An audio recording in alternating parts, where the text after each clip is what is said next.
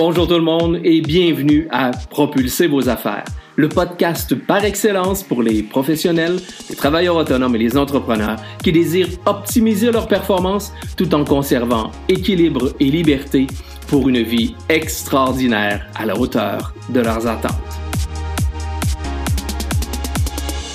Mon nom est Vincent Fournier, je suis conférencier, formateur, auteur et conseiller stratégique. À chaque épisode, je vous présente une personne inspirante, un concept, un conseil ou une stratégie pour vous aider à améliorer vos résultats, atteindre vos objectifs, développer votre business et déployer votre potentiel pour un plus grand sentiment de fierté et de réussite. Sans plus tarder, passons tout de suite à l'épisode d'aujourd'hui.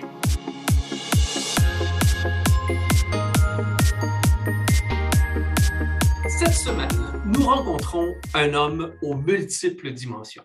C'est un aventurier, un entrepreneur, un professionnel, un communicateur hors pair. Son moteur d'action, toujours apprendre et innover. C'est un homme généreux, c'est un homme humble, c'est un homme curieux, pour qui les habiletés communicationnelles et médiatiques représentent son véritable terrain d'expertise. Il est animateur, il est producteur et il est le fondateur du podcast Fais-tu frette? J'ai le grand bonheur d'accueillir mon ami Jean-Michel Lhomme. Bonjour! Bonjour Vincent. Comment vas-tu? Je vais super bien. Ça me fait vraiment extrêmement plaisir d'être avec toi aujourd'hui. Ben, merci à toi de te prêter au jeu du podcast et de ma chaîne YouTube Propulser vos affaires. C'est un grand, grand bonheur de t'avoir euh, avec nous aujourd'hui parce qu'évidemment, il y a quelques auditeurs qui nous regardent. Bien, très, très bien. Jean-Michel, je parlais d'entrée de jeu que tu étais un homme aux multiples dimensions. Euh, justement, j'aimerais, euh, parlant de dimensions, apprendre un peu plus qui est Jean-Michel Lhomme. Quel est son parcours? Eh ben, tu vois, son, parcours à Jean-Michel Lhomme, il a commencé juste là derrière, dans un tout petit village euh, de, de, Charente, au beau milieu de la France, un village de 200 habitants. On dire que j'étais pas embêté, tu vois. Et pourtant, 200 habitants, très notamment, très étonnamment, ça m'a donné le goût de, de la communication. Et tout s'est joué dans une cour de récréation à mon début de, collège. Le collège en France, vers 11 ans, 12 ans. Un ami me dit euh, Eh, ça ne te dirait pas de venir faire de la radio avec moi? Et voilà, une radio, une radio locale, une radio complètement bénévole. Et j'ai commencé la radio à l'âge de 13 ans. J'ai été mais alors mauvais comme un cochon. Tu n'imagines pas à quel point j'ai pu être mauvais. Je, plains encore les pauvres auditeurs qui, qui, à l'époque ont subi ça. Sauf que bah, le virus, le virus est rentré. Celui-là, c'est un bon virus. Mmh. Voilà, il ne m'a jamais quitté. Euh, et la radio, tu vois, bah, c'est le, fil rouge de ma vie. Euh, j'en ai fait mon métier pendant quelques années. Euh, on va dire, faute de, talent et, aussi parce que je n'avais pas forcément le goût de, l'exposition qui était engendrée par, le fait d'être en avant. Je suis plutôt passé du côté, obscur de la force. Moi, ce qui me plaisait, tu vois, c'était vraiment de faire, de faire de la conception, d'imaginer des programmes, de voir ce que les autres pouvaient faire à côté et tout. Et tout de suite, je me suis dit, bah, la com, la pub, enfin, je me suis dit, bien aidé par mon père euh, au, demeurant. Euh, et, voilà, et là j'ai entrepris des études par correspondance. En même temps, j'ai commencé à faire mon petit parcours en agence de communication. Et puis, après, ce n'est qu'un jeu de rencontres. Voilà, rencontre qui, me fait intégrer une très belle agence qui était sur un, segment complètement novateur et porteur pour l'époque, le CRM. Euh, cette agence qui me fait rencontrer ce qui va être 16 ans de ma vie, le compte Samsung, je quitte le monde des agents, je vais chez Samsung. Euh, je finis par revenir en agence en créant ma propre entreprise que je dirige pendant 9 ans. Voilà. Et, euh, et puis après, je reviens aux médias. Euh, je reviens aux médias par l'intermédiaire des podcasts, de la révolution audio-narrative qui est actuellement. Et puis, puis un beau jour de juillet, de juillet 2020, j'arrive ici. J'arrive ici au Québec avec femme, enfant et, et plein d'envie et une, et une joie, mais franchement non feinte. Magnifique parcours, mais, mais, je suis curieux. Certaines choses que tu as mentionnées à travers ça, pour moi, euh, euh, piquent ma curiosité. Euh, première question. Bon, le, parcours, le parcours est, phénoménal à partir de 13 ans. Et, mais comment on, mm. passe? C'est pourquoi du jour au lendemain, on choisit de partir sa propre agence qui, si ma mémoire est bonne, lorsque j'ai fait mes recherches, s'appelait La Rue. C'est bien ça? Exactement, La Rue. Comment on, décide du jour au lendemain, avec un parcours comme le tien, de dire, ben moi, ça y est, je lance ma propre activité? C'est un... Il y a de multiples facteurs, évidemment. Il y a de multiples facteurs. Euh, le premier, euh, c'est l'opportunité. Il faut l'opportunité. En fait, j'avais... L'idée avait germé depuis pas mal de temps. C'est-à-dire qu'au moment où je crée mon agence, je dois avoir, je sais pas, 35, 33, 34 ans, tu vois, pas l'âge du Christ, mais pas loin en tout cas. Euh, et, et, puis comme j'ai commencé à travailler assez jeune, je commence à avoir une certaine, une certaine expérience et euh, peut-être une certaine vision de la manière de pratiquer mon métier. Voilà, avec parfois des choses qui m'ont enthousiasmé, qui, qui, m'ont tellement plu, et d'autres, je me suis dit, ah, non, moi, si je l'avais fait moi, je ne l'aurais pas fait comme ça. Euh, et puis, toi, j'ai cette petite idée qui, qui, me trotte dans la tête en me disant, allez, si un jour. Et puis un jour, il y a, une opportunité de deux temps, et puis il y a, quelqu'un qui me pose la main sur l'épaule et qui me dit, ben, tu m'as déjà parlé de ton envie de créer ton agence. Tu es au courant qu'on a un bureau qui est libre? Ben, Si tu veux, tu viens, tu t'installes. Et je m'installe et je lance mon agence. Voilà, c'est ça l'histoire. Donc, une suite d'opportunités, comme tu mentionnais précédemment, une suite de rencontres qui fait en sorte qu'un rêve qui était, qui était présent se réalise par... Et une conviction. Et une conviction, une envie, la conviction, c'était de se dire, je veux créer, puisque j'ai l'opportunité, puisque j'ai la petite idée, je veux créer l'agence de communication avec laquelle moi, annonceur, j'aurais souhaité travailler. Donc, je voulais créer l'agence parfaite telle que moi, je la concevais. Je ne sais pas si j'y suis arrivé, très sincèrement. Mais en tout cas, c'était l'ambition de départ. Euh, il faut toujours une ambition, il faut un projet, il faut quelque chose qui porte. Et c'est ça qui me portait et c'est ça qui, j'espère, a porté les équipes qui ont embarqué petit à petit avec moi. Euh, voilà, il faut, il faut ça. Une ambition, une, opportunité, puis, un déclencheur, un coup de pouce. Et moi, c'est, ce coup de pouce, ça a été, euh, ça, a été Yves Duris en l'occurrence. juste quelqu'un que je côtoyais dans le métier, qui m'aimait bien, que j'aimais bien, qui m'a dit J'ai un bureau de libre. Ah, il a précisé qu'il avait Internet important d'avoir Internet à l'époque.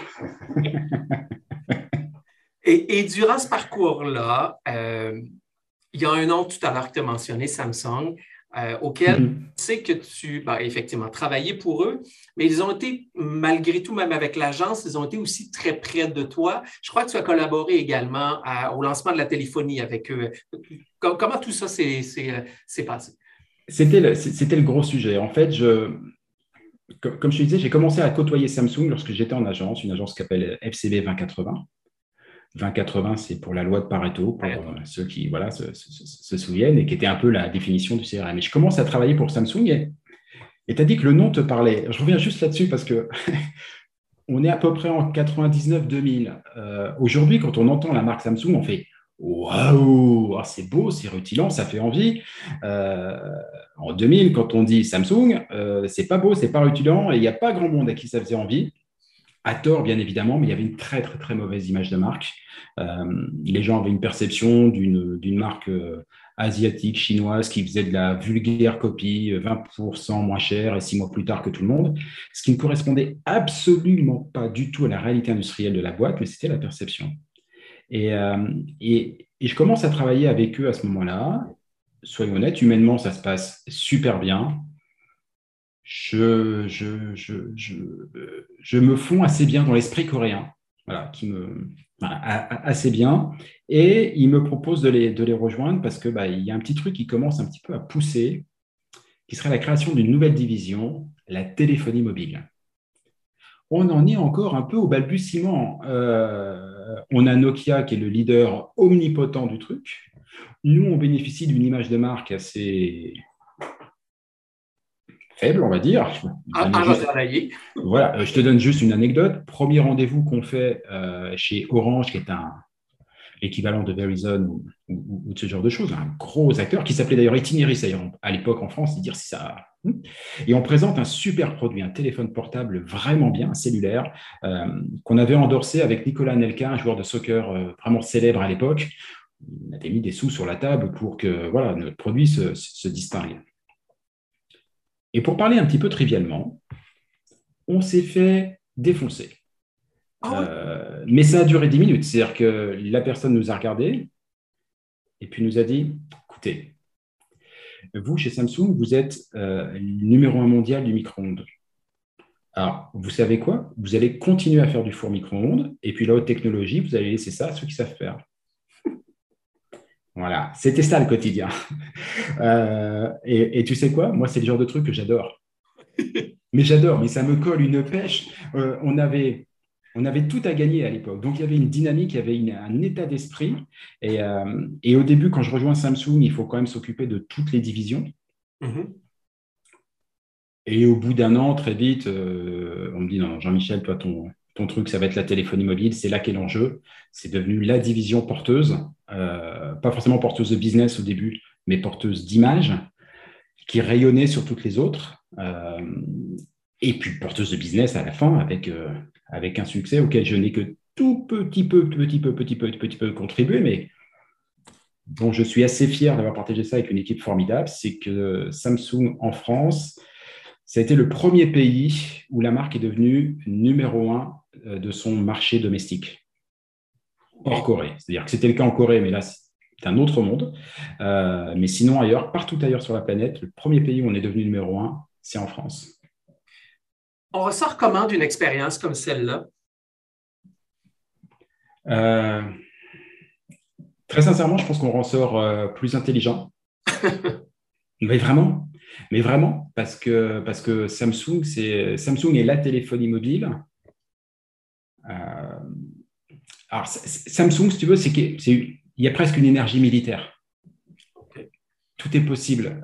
il y a, tu sais, moi, je, bah, je viens de France. Euh, souvent, dans les grosses sociétés en France, euh, il y a pas mal de chicanes tu vois, entre, entre les, différentes directions. Ça peut être un petit peu compliqué, très politique. On aime bien le débat d'idées, donc tout reste toujours très politique. Euh, chez Samsung, il y a aussi de la politique, mais la politique a sa place. Et à un moment donné, quand le chef a décidé, il n'y a plus de politique. C'est une armée. Donc, on était capable de renverser des montagnes. C'était extrêmement pragmatique. Et l'autre aspect à côté de ça, c'était propre à la téléphonie mobile. Qui enfin, moi, je viens du marketing, toi, j'avais, mmh. j'avais appris le marketing, la communication. J'avais un gros bouquin qui s'appelle le Kotler, qui est un peu la base. Et j'ai appris que très vite chez Samsung, le Kotler me servirait juste à caler les pieds de la table, une chaise ou quelque chose, mais je n'ouvrirai plus jamais. toutes les règles qu'on avait apprises, elles étaient complètement explosées. Il fallait tout réinventer. Et c'était absolument génial. Voilà. Donc j'en suis sorti, sincèrement, je pense, euh, plus fort, plus, euh, plus intelligent, évidemment plus expérimenté. Euh, mais quand tu arrêtes de bosser pour Samsung à ce moment-là, tu as quand même une petite crainte. Est-ce que, ben, est-ce que j'ai pas mangé mon pain blanc? Mm-hmm. Tu vois, c'était tellement bien. Tu dis, je viens c'est vrai que moi, moi, je t'ai dit que j'ai fait de la radio. La, grande période de la radio en France, qui a été une période de révolution et de création incroyable, c'est 81. 1981. Euh, j'ai commencé jeune, mais là, quand même, j'étais très jeune en 81, donc j'y étais pas sur le coup. Et j'ai eu le sentiment, peut-être sur la radio, d'arriver un peu trop tard. Pour la première fois de ma vie, on dire professionnelle, avec Samsung et la téléphonie mobile, je suis au bon endroit, au bon moment et accessoirement avec la bonne équipe est-ce qu'un alignement des planètes pareilles se reproduira un jour? Et, c'est ça la question suite à ça, c'est de se dire, bon, ben, on, est conscient, après avoir traversé une expérience comme celle-là, comme tu disais, une, mm. expérience très formatrice, euh, tu en sors plus intelligent, avec plus d'expérience, plus d'expertise, avec une, une, une, expertise effectivement de pointe dans un marché qui est en pleine expansion. Est-ce qu'on est en train de se dire effectivement, est-ce que j'aurai quelque chose qui viendra euh, surpasser ou me permettre à tout le moins d'atteindre ce même ce même niveau de, comme on dit au Québec, être sur son X. Donc, est-ce que, est-ce, que par la suite, cette même réalité-là est venue euh, jouer négativement sur la suite de la carrière euh, de, Jean-Michel? Ou au contraire, ça a, donné des ailes pour être en mesure de dire, ben, j'ai déjà vécu quelque chose d'extraordinaire, je sais que je peux lui retoucher? Moi, ça m'a plutôt donné des ailes. OK. Euh, ça m'a plutôt donné des ailes. Effectivement, ça aurait pu me ça, aurait pu me brider, mais euh, en fait, le risque là-dedans, c'est d'en sortir avec des certitudes et de se dire, je vais reproduire ce que j'ai fait. Et là, excuse-moi le terme, mais ça devient chiant à mourir. Euh, donc, non, moi, j'en suis sorti euh, avec le goût en disant, mais regarde, quand il y a, quand il y a la bonne équipe, quand il y a un sujet novateur, quand il y a quelque chose de disruptif, et quand tu te fais confiance un petit peu, tu peux sortir des trucs dingues. Et c'est aussi pour ça que peu de temps après, je crée mon agence au final. Mhm. Mais franchement, si tu regardes mon parcours, ma formation, de, là où je viens, de ce petit village-là et tout, tu... je suis pas né pour être chef d'entreprise d'une agence de communication en plein Paris, moi. C'est pas, toi, si on devait faire un film sur euh, un mec qui crée une agence de pub, et il y en a quelques-uns, c'est pas mon profil, c'est pas moi. Mais, mais justement, cette expérience de Samsung, où tu dis, mais j'ai créé des choses, j'ai inventé des choses, des, concepts, des, approches. Euh, j'ai appris à travailler véritablement en équipe et tout. Et ben pourquoi pas créer une agence de pub après tout? Why not? Donc, Samsung a été finalement ce levier-là, cette, étincelle-là qui t'a amené la confiance pour être en mesure de dire ben, ça y est, je plonge et, je pars ma, ma, ma propre business. Incontestablement. Sûr, ça a tout changé. Et, à travers tout ça, je sais que le parcours se continue. Comment Québec fait surface? Comment le Québec, quelle est la rencontre entre Jean-Michel Lhomme et le Québec? Et pourquoi du jour au lendemain dire ça y est, je m'en viens, en pleine pandémie, cela étant. oui, tu as raison, c'est pas neutre.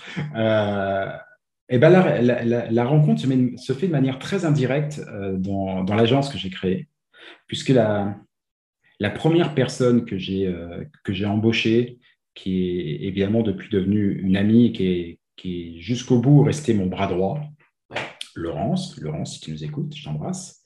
Euh, Laurence est, euh, je vais dire, franco-québécoise. Elle a la nationalité aujourd'hui. Elle est venue faire ses études. C'est une Française qui est venue faire ses études ici, qui a vécu plusieurs années.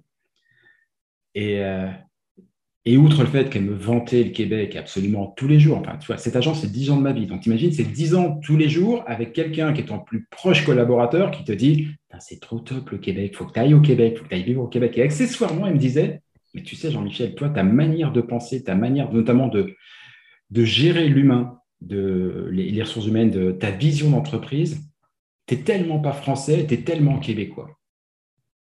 Donc, si tu veux, j'ai eu une espèce de bourrage de crâne Fort sympathique au, demeurant. Et puis, euh, toujours un peu par son intermédiaire, je, on fait un, assez long premier voyage de famille où, où on découvre que, bah, bordel de moi-même, elle avait sacrément raison.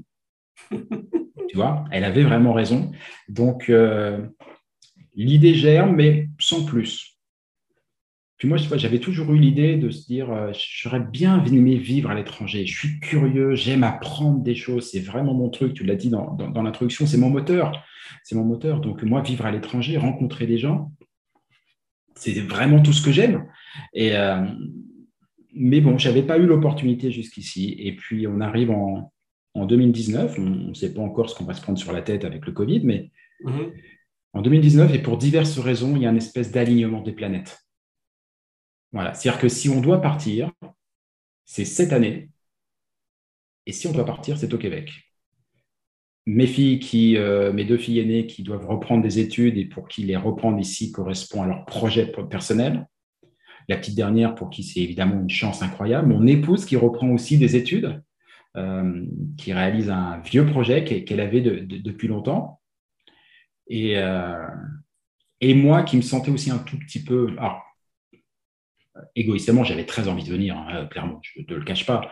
Mais, euh, mais, mais, quand tu vois toute la famille pour qui ça a du sens, et quand tu as, comme moi, eu la chance d'avoir une famille soudée qui, euh, qui t'a un peu suivi dans tes pérégrinations parce que on rigole quand on parle de Samsung et des agences et tout, mais autant dire que les 35 heures françaises, euh, je les ai pas beaucoup vécues. Hein, tu sais ce que c'est, voilà. C'est et la famille derrière, eh ben, elle vit aussi avec ça. Voilà. Euh, bah là, c'était un petit peu mon tour. Hein. c'est, euh, ouais, j'aimais bien le job que j'avais à Paris. j'aimais bien l'équipe aussi, mais là, c'était mon tour et, et qu'est-ce que je regrette pas? Alors, on quitte la France, on arrive à Québec, euh, au, Québec, euh, à Montréal précisément, euh, au printemps 2020. juillet 2020. Juillet 2020, en pleine pandémie. et on arrive et rapidement, on décide de, ranimer probablement une certaine flamme qui était présente et qui a été mise au jour à 13 ans. C'est-à-dire, on lance un podcast qui s'appelle, que j'adore, Eh ben oui, et oui, on fait ça, évidemment, euh, parce que quitte à tout remettre sur, euh, à tout remettre sur la table, quitte à partir, quitte à se réinventer, c'est l'une des, des le nom d'un des épisodes que j'ai que j'ai enregistré il y a quelques mois, se réinventer au Québec.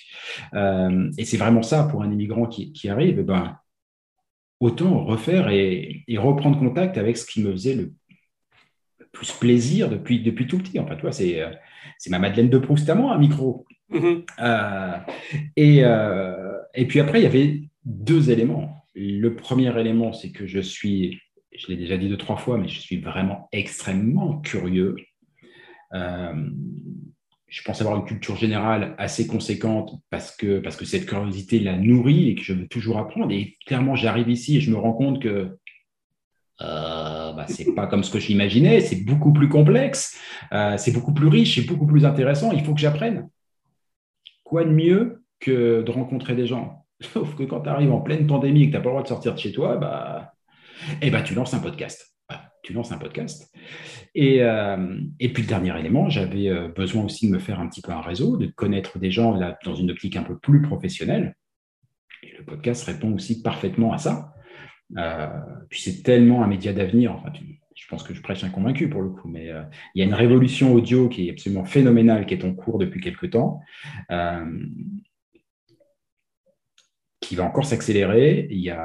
c'est un champ de créativité, de, ouais, un champ de création. Voilà. Euh, donc, je voulais absolument faire partie. Tu disais tout à l'heure que euh, pour toi, ton parcours était euh, une suite de rencontres, une suite de, mm. gens, de gens intéressants. À regarder les invités que tu as sur ton podcast, euh, je constate que euh, cette même, euh, cette même philosophie-là dans ta vie demeure très présente et tu l'as dit toi-même parce que ben, c'est par les rencontres effectivement qu'on apprend. Mais quand même, je vais nommer quelques noms parce que je pense que ça vaut la peine. On a sur ce podcast-là Isabelle Hudon, Kim Thuy, mm. Marc Dutil. Comment rapidement un Français fraîchement débarqué au Québec réussit à connecter avec des gens de cette notoriété-là? Ça, c'est la magie du Québec. mais franchement, c'est la magie du Québec. Euh, si j'avais lancé ce même podcast en France, je serais encore en train de me casser les dents sur les attachés de presse, les secrétariats de direction et, tout ça. Ici au Québec, j'ai envie d'avoir Isabelle Hudon. À l'époque, elle est ambassadrice euh, du Canada à Paris et à Monaco. Je lui envoie un tweet je lui ai juste envoyé un tweet en disant euh, Bonjour, je suis un Français fraîchement arrivé au, Québec. J'ai lancé un podcast pour ma découverte de la culture et de la société québécoise. J'aimerais beaucoup discuter avec vous de ce thème. Elle m'a répondu en 10 minutes. OK. Et voilà. Et avec Kim Thuy, avec, euh, avec Marc Dutil, ça a globalement été à peu, près à peu près aussi simple. Il y a une ouverture d'esprit ici il y a l'absence de hiérarchie.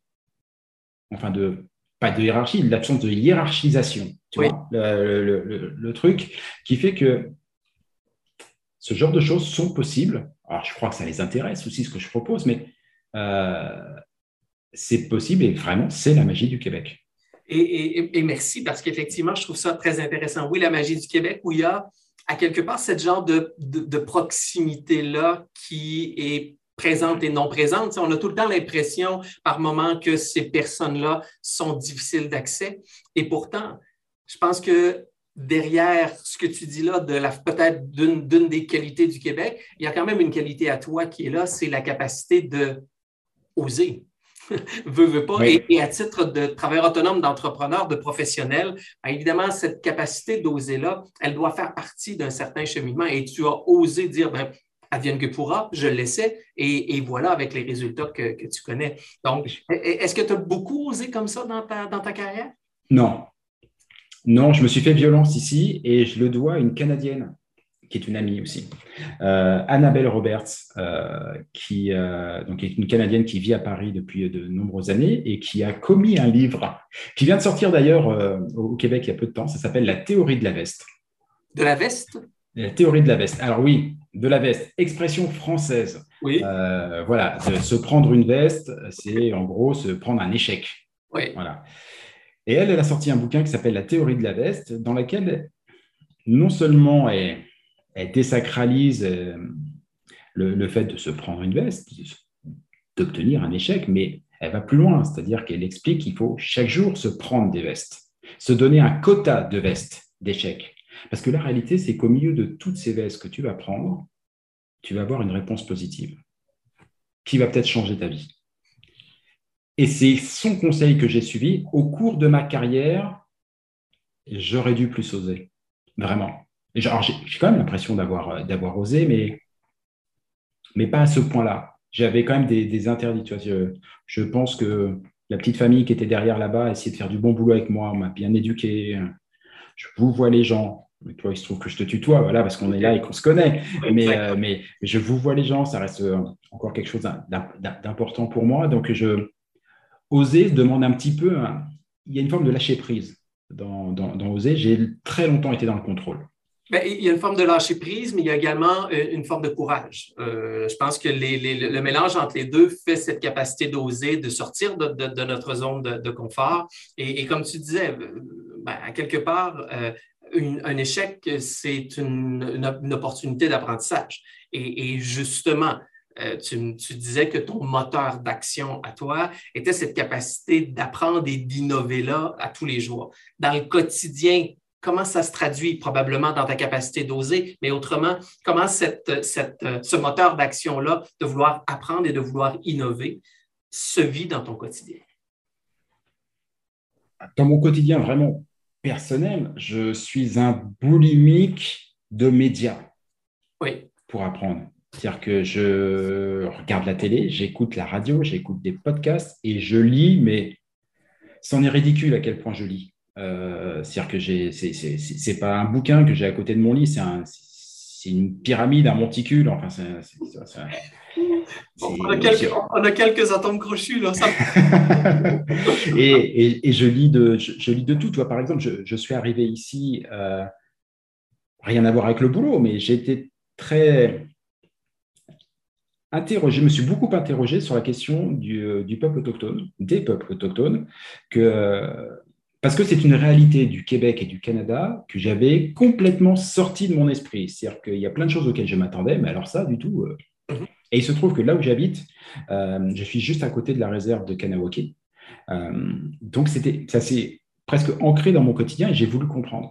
Sauf que bah, je ne trouve pas grand-chose. Bah, je suis allé dévorer les bouquins de, de Michel Jean. Oui. Voilà, qui, et ça a été mon premier contact avec ça. Voilà c'est-à-dire qu'à un moment donné, c'est un peu chiant à vivre euh, d'être aussi quelqu'un comme moi, parce que je veux tout savoir, tout comprendre sur tout. Euh, c'est-à-dire que de la même manière que je peux regarder en sport un match de soccer, euh, depuis que je suis arrivé ici, je me suis mis au je peux regarder du, curling, enfin, c'est chiant, j'arrive à m'intéresser à tout. Oui, mais en même temps, je pense qu'à quelque part, c'est ce qui nous permet d'aller chercher une certaine culture, euh, culture générale. Ah, oui. Nous permet évidemment, dans le travail de tous les jours, ben, peut-être de saisir certaines opportunités ou, comme je dis toujours, c'est que par moment, si on veut innover, dans notre quotidien comme entrepreneur, ben, des fois, on, peut se permettre d'aller voir dans d'autres secteurs d'activité qui font des choses qui ne se fait peut-être pas dans le domaine dans lequel on est, mais on peut s'inspirer de ce qu'ils font et le ramener au domaine dans lequel, dans lequel on, peut, on peut œuvrer dans notre propre expertise. C'est essentiel. C'est intéressant. c'est essentiel. C'est ce que j'ai tellement aimé dans, euh, dans, le travail en agence. Ouais. Euh, parce qu'en agence, très souvent, bon, on a voilà, moi, par exemple, dans mon agence, euh, au plus haut, j'avais à peu près une vingtaine de comptes actifs, comptes clients actifs différents, dans des secteurs complètement divers. C'est-à-dire que j'avais de l'agroalimentaire, j'avais de la téléphonie mobile, puisque Samsung m'a suivi, de, de, la technologie. J'avais aussi du conseil en entreprise avec euh, quelque chose comme la théorie de la chaîne critique. Tu vois, il faut aller chercher, il faut, aller, faut aller s'amuser. Et, et, effectivement, tu as parfaitement raison le gros travail en agence, c'est de se dire, mais attends, j'ai vu quelque chose là-dessus. Oui, je sais, ça ne se fait pas dans ce secteur-là, mais c'est pour ça qu'on va le faire. On va le faire intelligemment, on va faire attention, mais c'est pour ça qu'on va le faire et c'est pour ça que ça va marcher. Euh, j'avais aussi un peu ça chez Samsung, puisque, OK, je me suis très vite occupé de la téléphonie mobile, mais j'étais dans un environnement où il y avait aussi euh, l'industrie du brun, du blanc, enfin, il y a d'autres divisions dont on se nourrissait aussi un petit peu de, de tout. Et toute cette cette culture, cette curiosité euh, chantes du possible à côté qui, te ramène et qui, euh, te permet d'innover, de créer. Et, ouais, c'est ce qui fait le sel de nos, de, nos métiers, de la vie d'entrepreneur, je trouve. Aujourd'hui, avec toute cette expérience-là, toutes ces années, euh, toute cette curiosité, tous ces apprentissages, toute cette expertise médiatique que tu possèdes maintenant, quelle est ta relation avec le domaine des communications et des médias? Euh, je suis toujours aussi passionné. Je suis très critique et extrêmement sévère. Extrêmement sévère. Exemple? Ah, exemple, euh, bah, si tu vas en France actuellement euh, et que tu as envie de devenir dépressif en moins de deux semaines, je te propose d'allumer BFM TV ou CNews, hein, les, chaînes de télévision d'information en continu. C'est absolument dramatique. Ces gens-là ont une puissance de feu phénoménale. Si, je devais paraphraser, tu sais, dans, Spider-Man, on dit un, un, grand pouvoir implique de, grandes responsabilités. Ils ont un grand pouvoir. Ils oublient un petit peu beaucoup qu'ils ont aussi de grandes responsabilités. Ils vont à, alors certes, ils vont à certaines facilités, hein, qui sont des facilités d'audience, qui sont des facilités... Euh, moi, je trouve aussi de, un peu de fainéantise des fois. C'est-à-dire qu'il y a un moment donné, il faut bosser. quoi.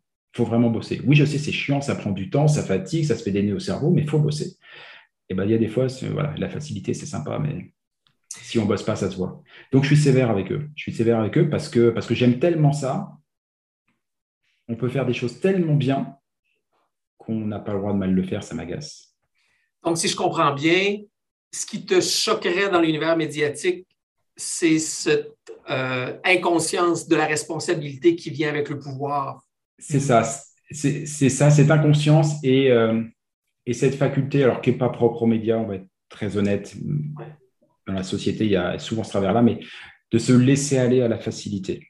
Mais à la limite, je ne me préoccupe pas, moi, des autres trucs. Le marketing, la communication, les, médias, je, trouve qu'on peut faire des choses formidables avec. C'est absolument passionnant. Mais il faut, y mettre, euh, bah, faut y mettre de la sueur aussi et il faut être conscient de, faut être conscient de sa responsabilité. Voilà, il y a en, marketing, en publicité, sur, euh, tu vois, par exemple, on a pendant des années, on a fait des, des pubs pour, euh, pour des produits de beauté en mettant des femmes qui étaient déjà absolument superbes, hein, qui n'avaient visiblement pas beaucoup besoin de, de, de, mettre des crèmes, euh, en présentant euh, parfois aussi des, des, corps qui étaient beaucoup trop maigres, en imposant des standards de, beauté et tout. Alors oui, ça faisait des belles images, oui, parce que ce sont des corps où dès que tu leur mets une belle lumière et tout, à l'image, ça fait super joli, sauf que sauf qu'on ne s'est jamais posé la question, toi, la question de la responsabilité. OK, mais quel autre message? Parce qu'on ne se contente pas de vendre du yaourt, quoi, ou de la crème de, beauté. Mm. On a une responsabilité qui est bien plus grande. Les médias, on rentre chez les gens. On rentre chez eux, bordel.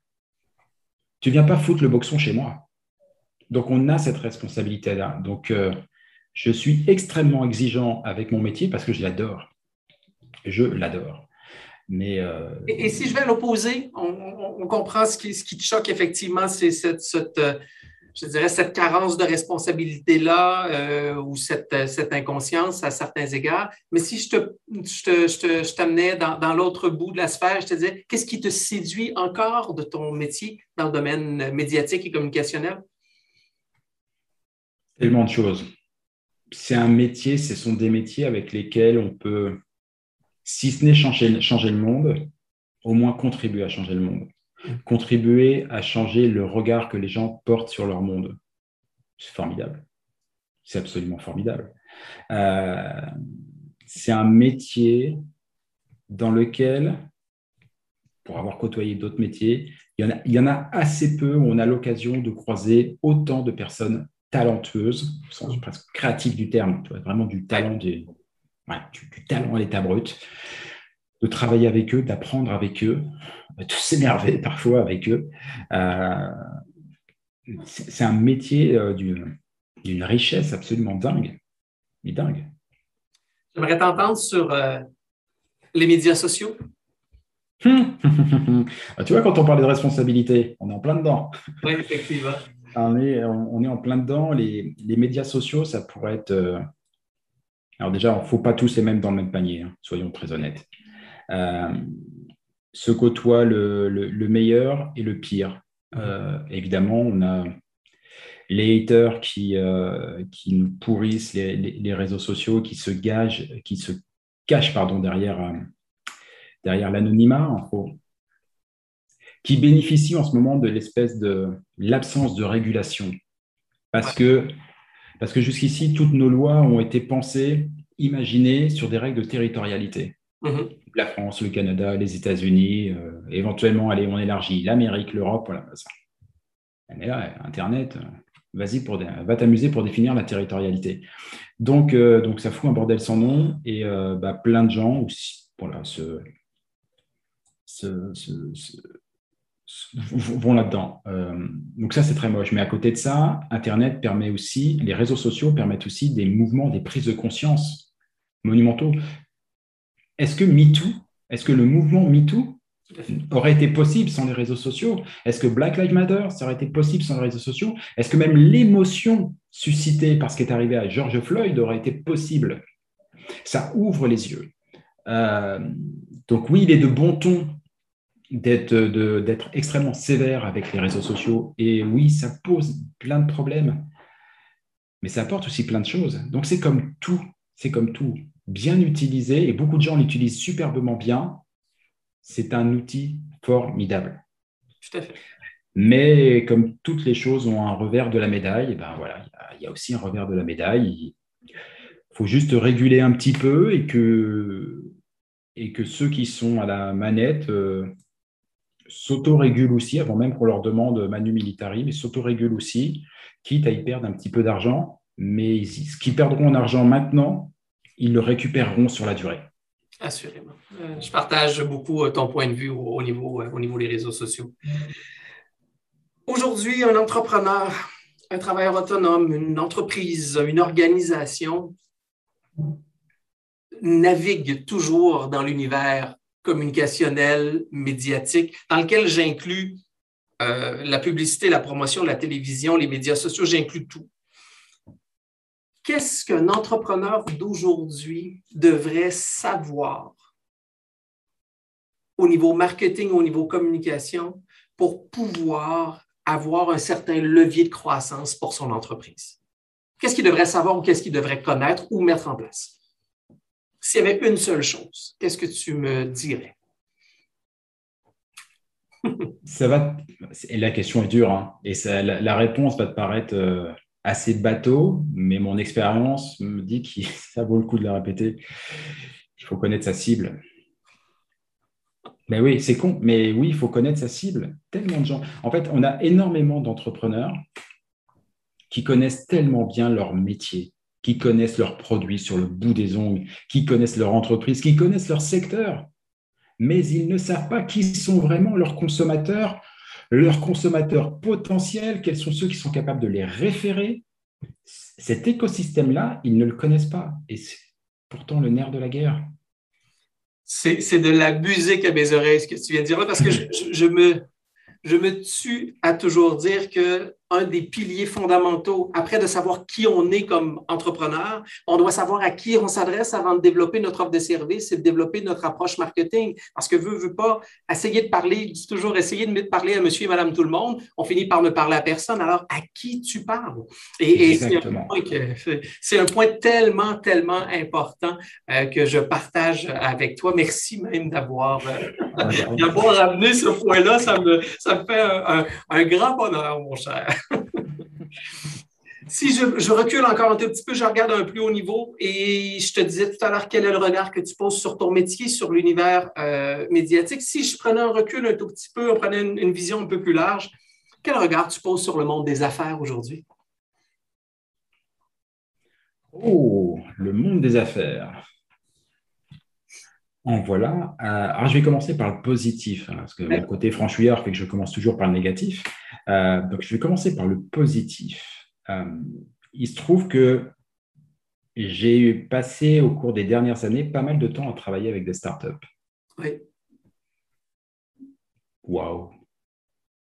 Ça, mais alors ça, c'est c'est super motivant, c'est rassurant, c'est enthousiasmant, c'est créatif. Enfin voilà, tu es l'une des startups avec qui j'ai travaillé, je vais, je vais la citer parce que je, elle s'appelle Ecotree. Ecotree, alors je vais le faire avec l'accent, c'est franchouillard, donc c'est Ecotree, mais Ecotree, euh, mon accent n'est pas terrible, c'est pas grave. Euh, et en fait, c'est une boîte qui a réussi à mêler l'aspect euh, financier, bourse, banque, investissement à long terme, et les forêts.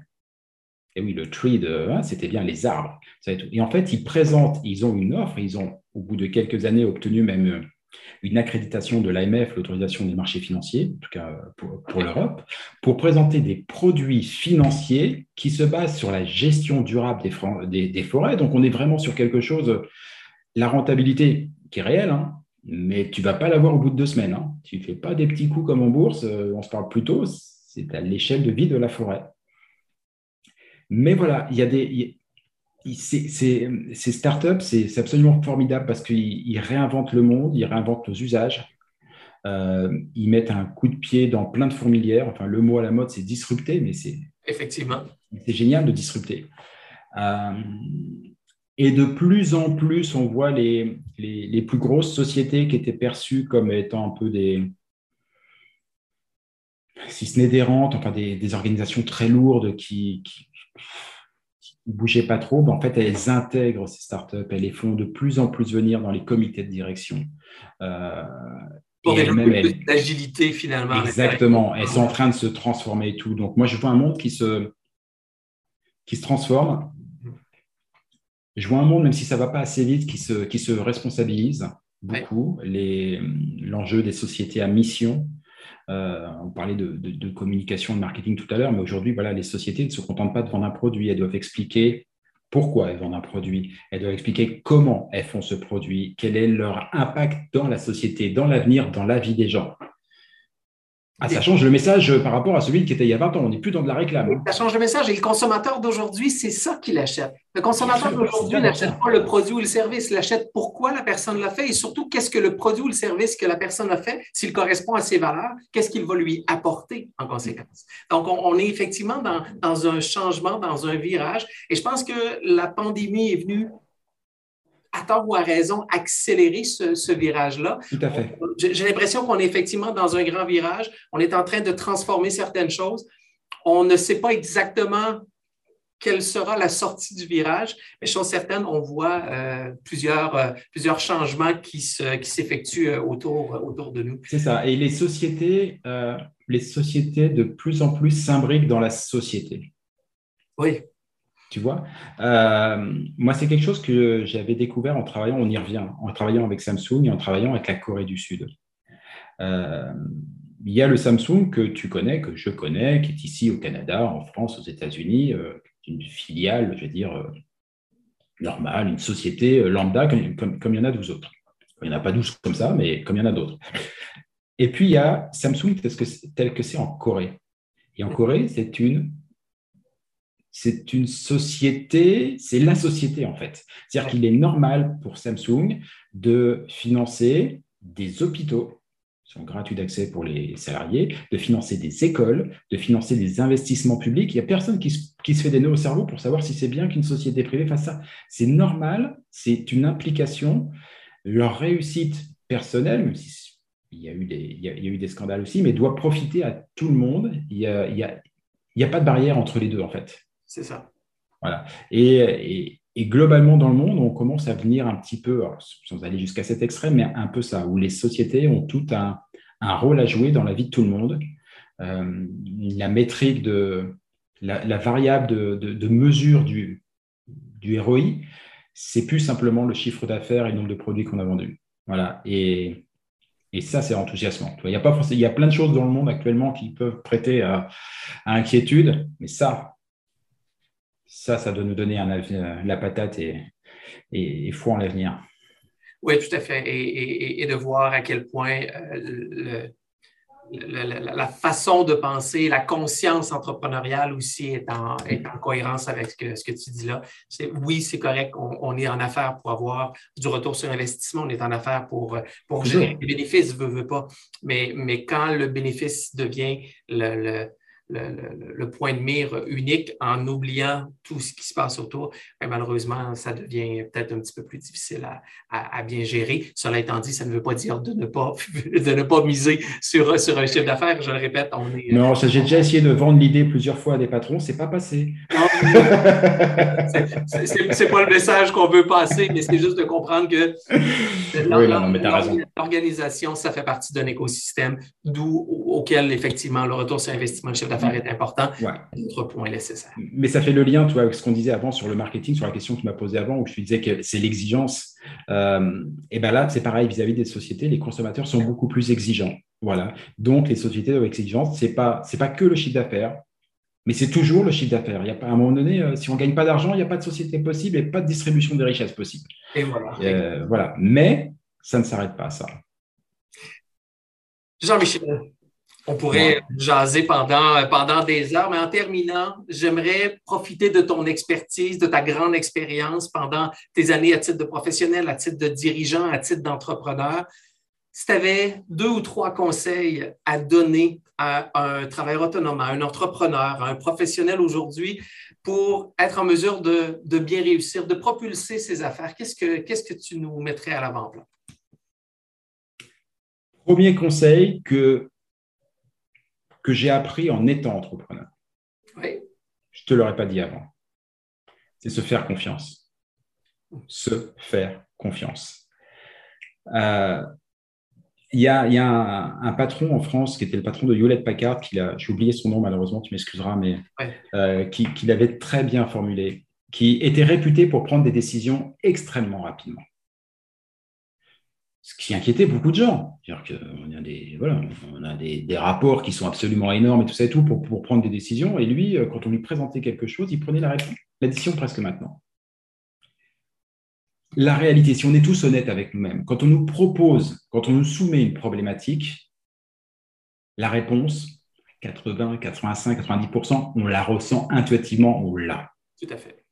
Et souvent, on va perdre du temps enfin moi ce que je dis, une perte de temps, pour essayer de rationaliser les 10% qui restent pour voir si éventuellement et tout. Et ce que ce patron du Hewlett Packard disait, c'est qu'il disait Oui, je sais très bien que quand je prends 10 décisions, il y en a peut-être une ou deux qui seront des mauvaises décisions. Et elles me coûteront de l'argent. Sauf qu'à côté de ça, j'aurai 8 ou 9 très bonnes décisions qui, prises vite, m'auront permis de gagner de l'argent tout de suite. Ce qu'il faut savoir, c'est combien me coûtent les deux mauvaises décisions versus ce que m'aurait coûté le fait de retarder les 8 à 9 bonnes décisions. Et évidemment, il faut se faire confiance. Vous ne faites pas des nœuds au cerveau. Vous avez créé votre entreprise, vous avez votre projet, vous en êtes le moteur, l'incarnation. Faites-vous confiance.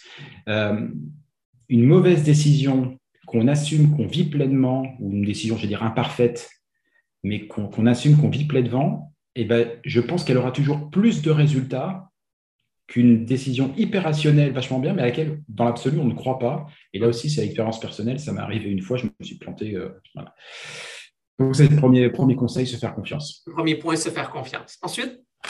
Deux, là aussi, c'est pas moi qui l'ai dit, mais c'est tellement vrai. N'ayez pas peur d'embaucher des gens qui sont meilleurs que vous. embaucher des gens qui sont meilleurs que vous. J'ai essayé de le faire tout le temps. Votre boulot d'entrepreneur, de patron, c'est d'être un grand généraliste. Tout à fait. Donc oui, vous devez à peu près tout comprendre ce qui se passe dans votre boîte, la finance, euh, le commercial, etc. Mais on ne vous demande pas d'être expert comptable, tout ça et tout. Prenez des gens qui sont des experts, des gens qui vont vous apprendre. C'est Steve Jobs, je crois, qui disait euh, euh, on n'embauche pas des gens hyper intelligents, hyper bien formés pour leur dire ce qu'ils doivent faire. On les embauche pour que eux nous disent ce qu'on doit faire. N'ayez pas peur de prendre des gens plus intelligents ou plus forts que vous dans, dans, les métiers pour lesquels vous, vous les embauchez. Vous serez toujours gagnant à la fin.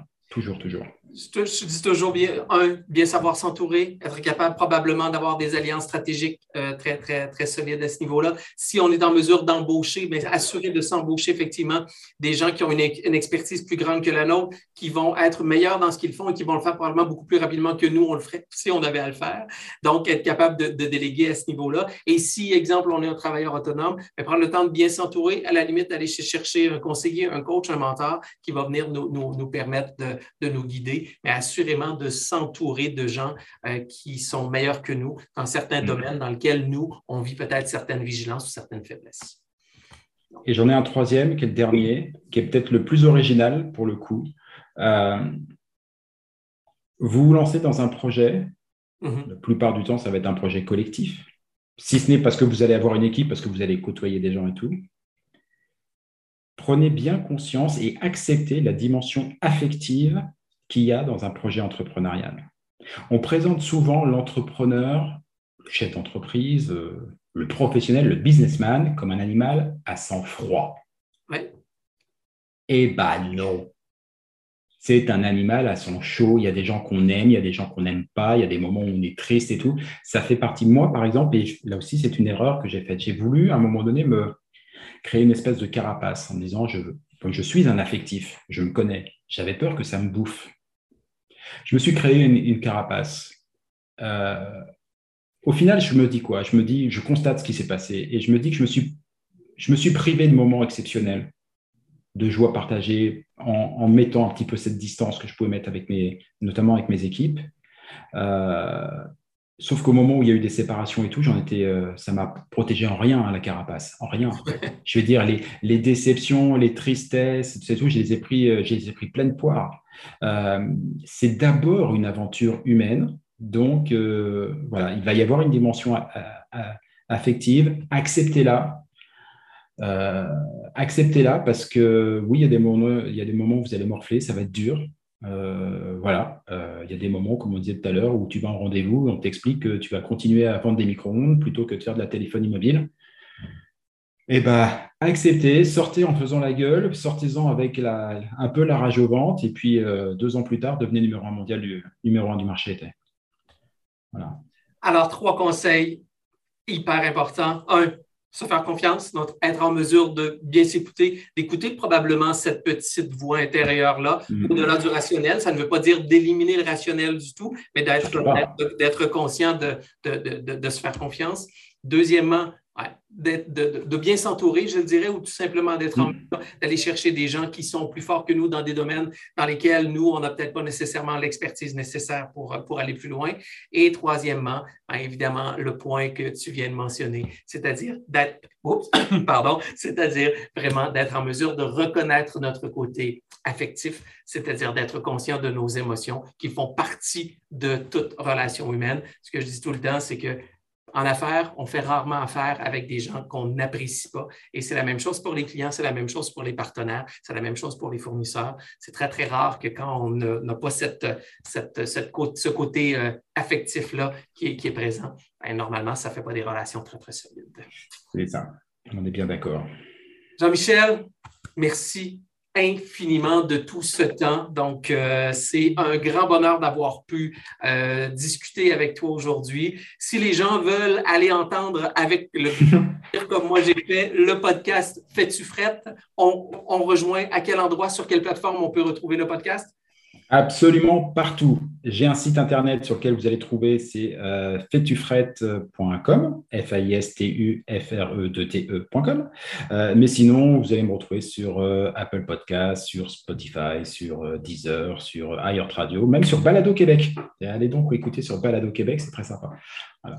Alors, un grand merci de merci ta présence. Ce fut un immense plaisir et pour vous Partagez. à la maison, je vous remercie infiniment de votre écoute et c'était Vincent qui vous dit ciao pour une prochaine édition de votre Propulser vos affaires. Merci. Ciao. Voilà, c'est déjà tout pour aujourd'hui. Merci de votre écoute et j'espère sincèrement que vous y avez trouvé de la valeur. Si c'est le cas, je vous invite à partager cet épisode sur les réseaux sociaux de votre choix et à me laisser un commentaire. C'est toujours un grand plaisir de vous lire. Pour mieux me connaître et en savoir davantage sur mes services, je vous invite à visiter mon site internet à vincentfournier.ca ou encore venez me rejoindre sur mes différents médias sociaux Facebook, Instagram, YouTube, Twitter ou encore LinkedIn. En terminant, N'oubliez pas de vous abonner au podcast afin de ne rien manquer des prochains épisodes. À nouveau, merci et je vous dis ciao et à très bientôt.